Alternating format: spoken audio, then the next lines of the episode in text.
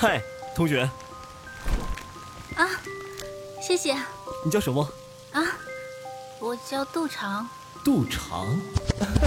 欢迎收听浪漫言情多人有声剧《和你错过的旧时光》，作者：孟妍妍，由喜马拉雅荣誉出品，小佩直播。第八十二集。陆斌，你怎么大半夜的跑到成都来了？社长说你的稿子通过了，就剩下拍摄的工作还没完成，我就赶晚上的航班飞到了成都，按照江姐姐告诉我的地址找来了。刚到门外就看见……那你明天要约妮妮小姐，要不然下期的封面会来不及。我知道，明天一早我就约。那，你们去休息吧，我这里没事。杜姐。你确定没事？这个人没事，他是我的高中同学，我们认识好长时间了。现在是男朋友。那好吧，姐，我就住在隔壁，有事你就敲墙，我立刻赶过来。你不觉得你会打扰一对久别重逢、正在激情四溢的恋人吗？哼，哎，我们走吧。江梦梦一拉陆冰。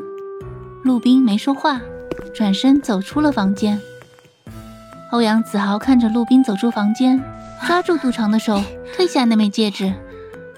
以后不许再戴。你若喜欢戒指，明天我去商场给你买。随后又从床头柜上拿起那个两颗星穿着的小挂件。这两个都没收，以后不许再戴。不行。那是我的东西啊！我不拿走，但是，我最后说一遍，不许再戴。他掏出那块表，扣在杜长的手腕上。要戴，戴这个。欧阳子豪坐在床边，扶住杜长的双肩。杜长，无论你是从没结婚，还是已经离婚，我的意思是，只要你没有婚姻，对我来说。有这一点就足够了。欧阳子豪将那枚戒指放回小盒子里。明天去还给赵建勇。啊！杜长还要抗议。欧阳子豪一把按住他。嘘，睡觉。所有的事情都等到明天再说。已经半夜了，熬夜对女人不好。他站起来亲了一下杜长的额头。乖，好好睡觉。明早我来找你。对了，忘了告诉你，这些天我一直住在你对面。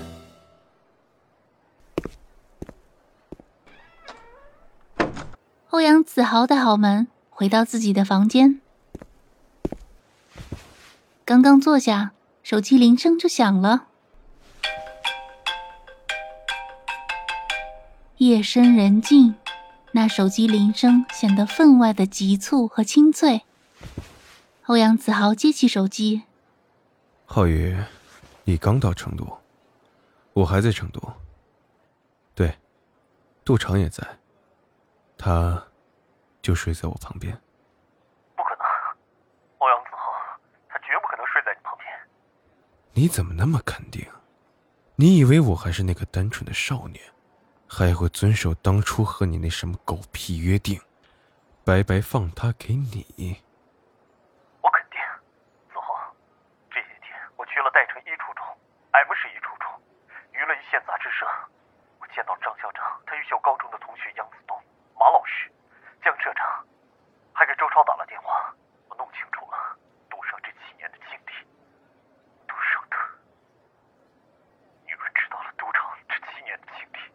你会跟我一样肯定，杜长，他绝不会睡在你的旁边。林浩宇的声音有些哽咽，欧阳子豪沉吟半晌：“是吗？那你来吧。我住在瑞城酒店，六零九房间。我也非常想知道，杜长这七年都经历了什么。”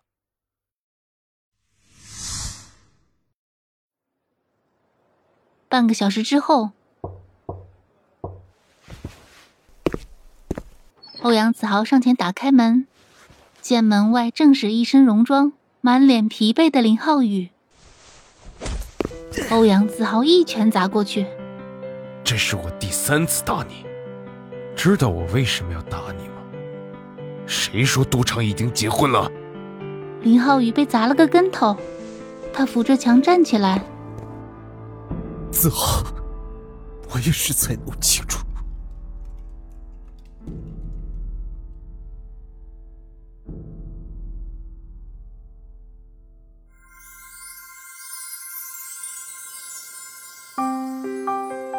浩宇按照江社长给他的那个信封找到那个地址时，惊讶的发现那是代城一初中，他和杜长最开始认识的地方。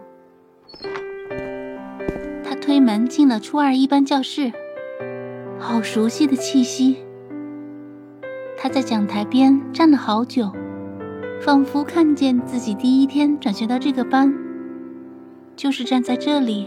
对着全班大声说：“考第一！”他似乎听见了杜长的笑声在教室里回荡。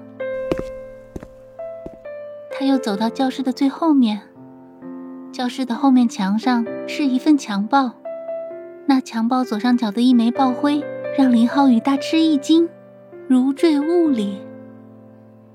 那是初三上半学期，他和杜长之间的恶斗已经如火如荼。白热化的就差刀剑相向。有一次，学校举办各个班级的强暴展，班主任老师让大家每人设计一个强暴的标志，然后全班评选，设计的好的作为班级强暴的报徽，参加全校比赛。最后，女生们选出来的是杜长设计的，而男生们则强烈支持他的设计。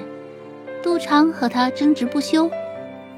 班主任杨老师看着他们俩实在分不出高低胜负，于是想出了一个解决的办法，让他们俩一起重新设计一个报徽，今天放学后设计，明早就交。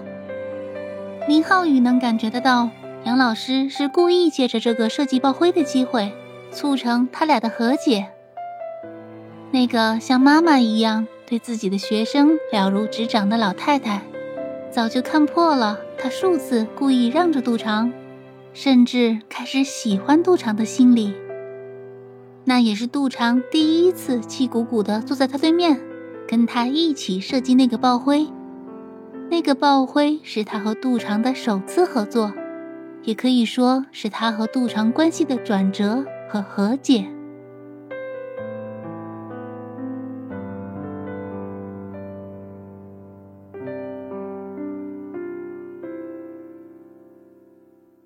本集播讲完毕，感谢您的收听。